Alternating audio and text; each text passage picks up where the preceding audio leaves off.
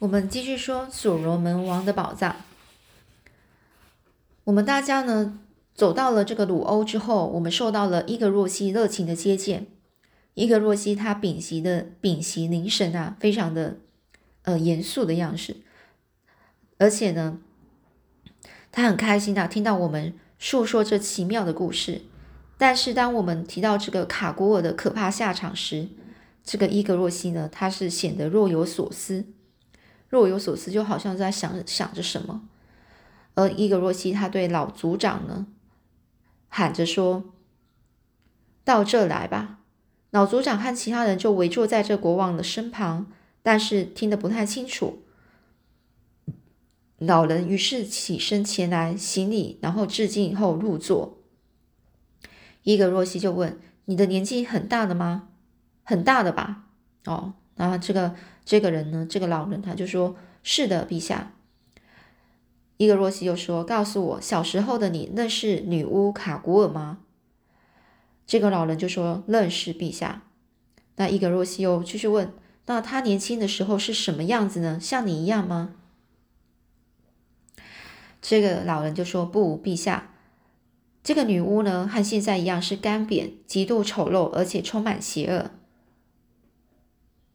这伊格若西就回说：“他不会再这样了，他死了。”这老人就会说：“尊贵的国王就是这样，这片土地从此铲除了货源。”这国王就说：“下去吧。”这老人就说：“库姆，我下去了。”库姆。这伊格若西就说着：“我的兄长们，你们看，这个女巫她是个怪女人，我很高兴她死了。”他引引引导你们去进入这个黑黑暗死亡的地方，或许他也想在这日后日后呢，用这个方法来杀死我，就像他当初杀死我父亲一样。现在接着说完那个故事吧，向来不曾有过这样的故事啊。说完我们逃生的故事之后，我们趁这个机会向这个伊若西提起我们准备离开库库安纳国的事情。伊若西。现在已经到了道别时刻，我们要动身，然后回自己的国家了。你以一个仆人的身份跟随我们前来，现在我们却要离离开一位伟大的国王。要是你感念我们，记得实践你曾经许下的诺言，公平的统治，尊重法律，不滥杀无辜。这样一来，库库安纳国一定会走向繁荣富强。明天破晓时分。你愿意赐给我们一个护卫队，带领我们翻越这个高山吗，尊贵的国王？这伊格若西双手捂着脸，过了一会才回答。最后，这个伊格若西就说：“我很心痛，你这番话撕裂我的心啊！英楚布、马查、马楚马扎恩、布格万，我对你们做了什么？你们却要留下我过着孤独凄凉的日子呢？不论是谋反或是战场。”你们全都是在我身边支持我。现在大功告成了，天下安定，你们竟然要离开我？你们想要什么？妻子吗？全国的女人都可以供你们选择。住的地方，凡是你们看到的地方都是你们的，还是白人的房子呢？你们可以教人们去盖房子，或是要做牛排和牛奶的牛汁呢？每个已婚的男人送你们一头公牛或是母牛，是是要打猎吗？难道森林里没有大象？芦苇丛里没有河马吗？你们是想打猎吗？打仗吗？我们的军队随时听候差遣，我愿意请请其所有与你们分享。这艾伦·夸特曼啊，就说啊，不不不，伊格若西，我们不要这些，我们要回自己的地方。伊格若西痛苦的说着，眼里泛着。泪光啊，他就说：“我明白了，你们爱的是那些钻石，而不是我，你们的朋友。你们得到了石头，准备前往纳塔尔卖掉钻石致富，就是致富，就是卖掉钻石然后变有钱，就像白人的心愿一样。因为你们，我诅咒那些石头，诅咒寻找钻石的人。死神，死神啊，会降临在那些踏死、踏进死亡之地寻找钻石的人。”我说完了，白人，你们可以走了。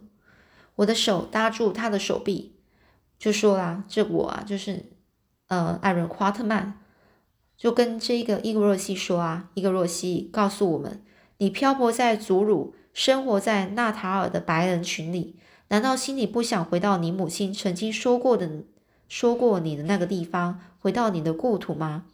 你在那里看到光明，而且儿时的你可以在那里玩耍，那是属于你的地方啊。这伊格若西就说：“确实如此，如此啊。”这马楚马扎恩。于是呢，这艾伦·夸德曼又继续说了：“我们也想回到我们的土地，回到自己的地方。”接下来呢，停顿了一一会儿，当伊格若西打破沉默时，这语气已经改变。这伊格若西呢，他就说了：“我了解你们的话，理由仍然是非常充分。”马楚马扎恩，飞舞在空中的苍蝇不爱在地上。不爱在地上奔跑，也就是说，飞舞在空中的那些苍蝇啊，不喜欢在地上奔跑。白人呢，不爱跟黑人平起平坐。好吧，你们决定离开，让我非常心痛。你们对我来说就像死了，任何消息再也不会传到我的耳朵了。于是呢，他又说：“听着，告诉所有白人，没有其他白人可以越过群山。”就算目前为止可能有人活着到达这里，我不愿意见到那些带着枪和莱姆酒的商人。我的子民呢将会用长矛去出战。如果有一个白人来到我们的大门，我会送他回去；如果是来了上百个白人，我会推他们回去；若是来了一支军队，我会全力开战。他们无法战胜我，但对你们三位。英楚布、马楚马扎恩、布格万，这条路为你们而开。你们是我最亲的人，你们应该离开。我的叔叔英法杜斯将亲自领军队为你们带路。据我所知，还有一条路可以穿越山脉，他会指引你们。再会了，我的兄长们，勇敢的白人，别再相见，因为我的心再也无法承受。趁我还没哭个像个女人的时候的时候，赶快走吧。祝福你们的好运啊！祝福你们好运，英楚布、马楚、马楚马扎恩，还有布格万，我的主，我的朋友们。这伊格若西呢，他是诚挚的凝望着我们几秒，然后用这个毛毛皮斗篷的一角盖起头来，便遮住脸，不让我们看见。于是呢，我们呢是默默的离开了。到隔天的早上，我们离开了鲁欧。英法杜斯跟野牛军团一路护送着我们。这个英法杜斯他因为离开，因为我们离开而感到悲伤。一小时前，人潮挤满了镇上主要街道。我们站在这个军队前面走过时，人们向我们大行皇家礼仪。女人们则因为摆脱了特瓦拉的魔掌而为我们祝福，将鲜花洒向我们，场面十分感人。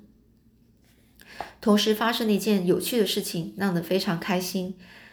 挤进这个城，这个到了几乎到了这个城镇边界的时候，有位拿着百合花的美少女跑上前来向古德献花，并说出请求：“说吧。”这人就说：“请主为仆人展露美丽的白腿，让他的仆人看上一眼，他会牢记在心，并会告诉他的孩子们。”主的仆人走上四天，专程来看美丽的白腿，因为他们的名声已经传遍全国。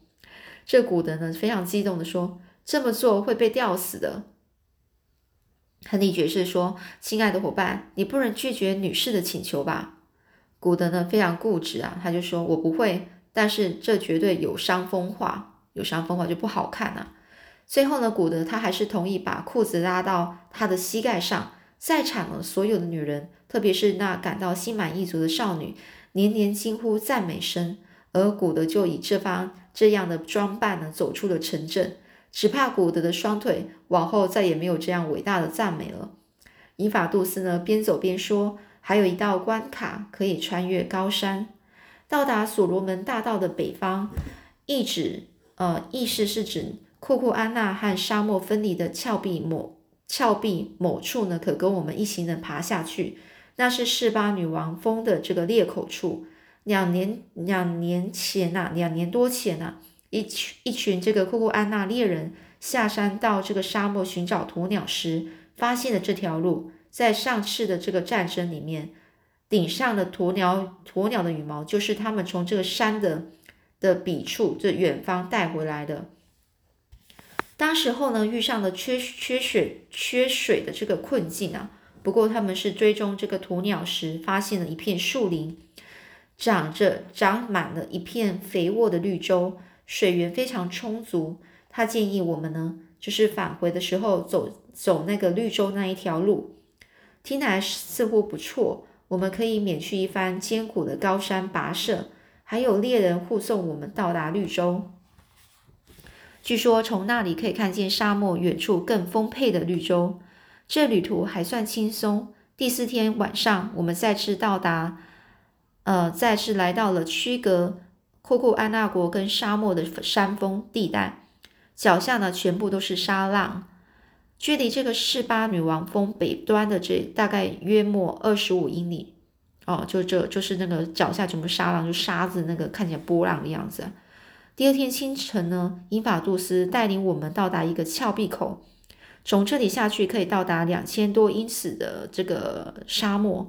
我们在这个地方向这位挚友跟坚强的老勇士英法杜斯告别，英法杜斯郑重的对我们道道尽的祝福。险些难过的失声大哭，这他就说啊，我的主们，我再也看不到像你们这样的人了。我们就向这个英法杜斯道别，也让我们十分难过。古德在感动之余，送给他一个纪念品，是什么呢？是个眼镜。后来我们才知道是备用眼镜。英法杜斯看来十分开心，拥有这样一个宝贝，可以想见日后这将为他的威望增色增色不少。试了几次之后，他才把眼镜戴上。然后呢，向导为我们充准备充足的水跟食物。受到野牛军团雷鸣似的道别，我们紧紧握了握英法杜斯的手之后，开始往这个山下走。虽然一切证明这是一非一件非常艰难的任务，我们仍然是设法在那天夜里平安到达山谷。那天夜里，我们坐在火边，仰望着那些高雪。高悬绝壁时，这个亨利爵士就说：“你们知道的，我想这世上还有比库库安娜更糟的地方。我在那儿度过的时间比我们刚刚度过的一两个月还糟。虽然我的经历从来没有这么离奇，你们两个呢？”古德是叹气的说：“我们但愿啊，自己已经回去了。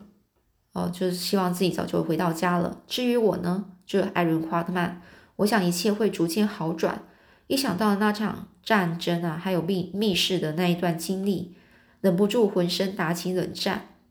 到第二天早上呢，我们展开穿越沙漠的苦旅，苦旅就是非常很很难、很艰难的一个旅程啊。这同行的五名向导带着充足的水，晚上就在空地扎营，次日一早又再度启程。第二三天中午，我们终于到达了向导们口中的这个绿洲森林。太阳落下前的一小时，我们再次踏上草地，请听这潺潺的流水声。这趟旅程中上演的最富戏剧性的一幕，实在不得不让人觉得大呼：这世界上真这世界真是奇妙极了！我安心的沿着小溪走在前方，溪水流出绿洲，慢慢的被干涸的这个沙漠给逝去。这时，我。突然停下脚步，用力揉着眼睛。前方不到二十码处，有人利用树枝和干草搭成小屋，坐落在一片无花果的树荫下，正向正面是向着溪水，看来十分惬意。这小屋样式有点像是卡菲尔的窝窝屋，不过呢，门口是被改成正常的尺寸。艾伦·夸特曼就自言自语的说：“这个地方怎么会出现草屋呢？”这话都还没说完，这草屋的门就开了，有个白人拐着走出来，身上是穿着兽皮，满脸都是黑胡子。我一度以为是烈日夜耀眼而使我目光昏花，就以为他看错了。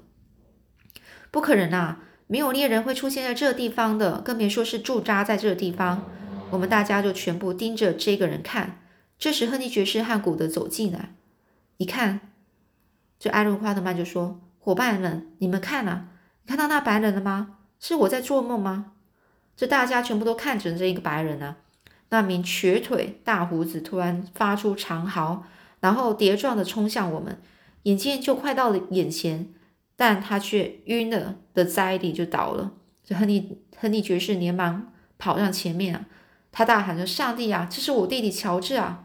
这樱桃一听到这个屋外的动静，屋里再度跑出披着兽皮的人，他呢是这个人啊，这是带着枪向我们飞奔而来。一看到了我，他也大叫了起来。这个人就说：“马主马扎啊，你认不认得我啊？我是猎人吉姆啊！我把你写给主人的信弄丢了，我们受困在这两年了。”说着说着，这那个人啊就倒下，高兴的在地上打起滚。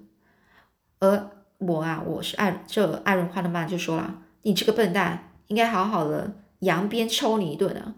这时候，大胡子醒来坐起，这个双手呢紧紧握着这个亨利。激动的说不出一句话。不管曾经发生了过什么样的争执，我猜啊，应该是为了女人啊。但我从来是不问是到底他们两个的兄弟啊，是因为什么发生的争执。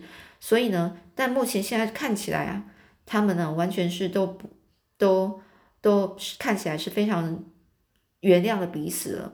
这个亨利呢，终于出说就是说话了，他就说：“我以为你死了。”我翻过了所罗门山脉来找你，最后已经不抱任何希望了。没想到我能够竟然能够在这个沙漠，我们能够在这个沙沙漠里相遇啊！真是一场奇遇啊！这乔治呢就说，两年前呢，我本来也打算翻越所罗门山脉，然后许多没机会开口了。这这个本来啊，这乔治就回答完之后，似乎是因为很久没机会开口说起话，说起话来觉得有点。有点结结巴巴的，于是他又继续说：“走到这里的时候，却被一颗大石头砸断了腿，进退两难，所以只好被迫留在这里。”这艾伦·华特曼就往前走说：“你好，乔治，你记得我吗？”而这个乔治呢，就说：“哎呀，这不是猎人夸特曼吗？还有古德等等等伙伴们，我又开始头晕了。这一切太神奇了。”对一个已经不抱希望的人来说，这是多么令人惊喜的事啊！那天晚上，我们是围着柴火，乔治就说着他的故事。他呢，就和我们一样，有着惊涛骇浪的这个经历。约莫两年前，这个乔治呢，他离开了西坦达部落，他出发前往这个所罗门山脉。他托吉姆带给他的信遗失了，至至今他不知情。根据这个这个。嗯，乔治从当地土著得到的资讯呢，他没有去示巴女王峰，而是朝着我们刚才爬下的那个梯状的山派那那个山坡走。而这条路很明显啊，比这个约西约西这个老老葡萄牙人所说的地图标志的标示出的路还好些。他和吉姆在沙漠中遭遇了无数的险难，最后到达这片绿洲。这时，乔治却遭逢意外。他们到达绿洲时，乔治是坐在西西边休息，吉姆则在上方不远处的岸边采集蜂蜜。没想到，踩松了一块大石，落石刚好砸断了这个乔治的右腿。从那时候，乔治呢就就跛着腿，没办法前进，也不能够回去。最后决定就住在这个绿洲，如此至少能有一线生机。如果能够返回沙漠，必有可能一定是死路一条啊！不过他们不需要费心去寻找食物，来时来的时候带有足够的弹药。这绿洲旁啊，常会有一群野生的动物前来觅水，特别是夜晚的时候。于是他们开枪射杀，布置陷阱，兽所以那些肉啊，做吃那些肉啊，作为他们的食物。原本的衣服则都破损了。于是就穿上这些兽皮啊来遮蔽。这乔治最后说：“我们就这样在这里熬了两年，过了鲁滨逊的生活，渴望某天啊土著且由土著来带领我们离开。可是到现在不曾见到任何的人影。我们昨天做了决定，让吉姆独自前往西西坦达部落部落去求救。我们预定明天出发，但是我不指望他能够再度回来。”我原本以为你早就忘记我了，独自在英国过着好日子，没想到你竟然找到我，这简直是上帝的恩典啊！你也万万没想到能够在这里看到我吧？这真是世上最奇妙的事了，真是奇迹啊！这亨利啊，接续话题，说出我们这次冒险冒险行动的这主要片段，一直说到三更半夜。这个乔治看到我拿出了这个钻石后，大大呼说：“我的天啊！除了找到我这个一文不值的人，你们的冒险旅程还是有收获的。”亨利就笑着说：“这钻石啊，是归这个夸特曼跟古德所有。我们一开始就说定了，所有的财宝归他们两个人平分。”这话让我陷入沉思啊，就是让这个艾伦·花特曼陷入沉思。这个跟古德商量之后，我告诉亨利啊，就是他们俩啊，就是亨利呃，这个古德跟这个艾伦·花特曼他们做做商量，就讨论了一下之后，就艾伦·花特曼就告诉艾风呃亨利爵士啊，我们决定和他平分钻石。若是他不接受，就把他的那份交给弟弟乔治。毕竟乔治为了寻找这些宝藏。比我们尝到更多的苦头，最后我们终于说服了亨利爵士接受。但是乔治后来才知道，故事到此也该画上的句点了。我们历经千辛万苦，终于穿越沙漠，返回了西坦达部落。一路上为了照顾乔治而费尽心思，他的右腿情况是很很不乐观，不时会露出碎骨。总之，我们回来了。返回西坦达之后，我们取回寄放在那里的枪支跟货物，一切是安然无恙。不过，负责看管的仆人看到我们活着回来取货，露出了百般的不悦呢。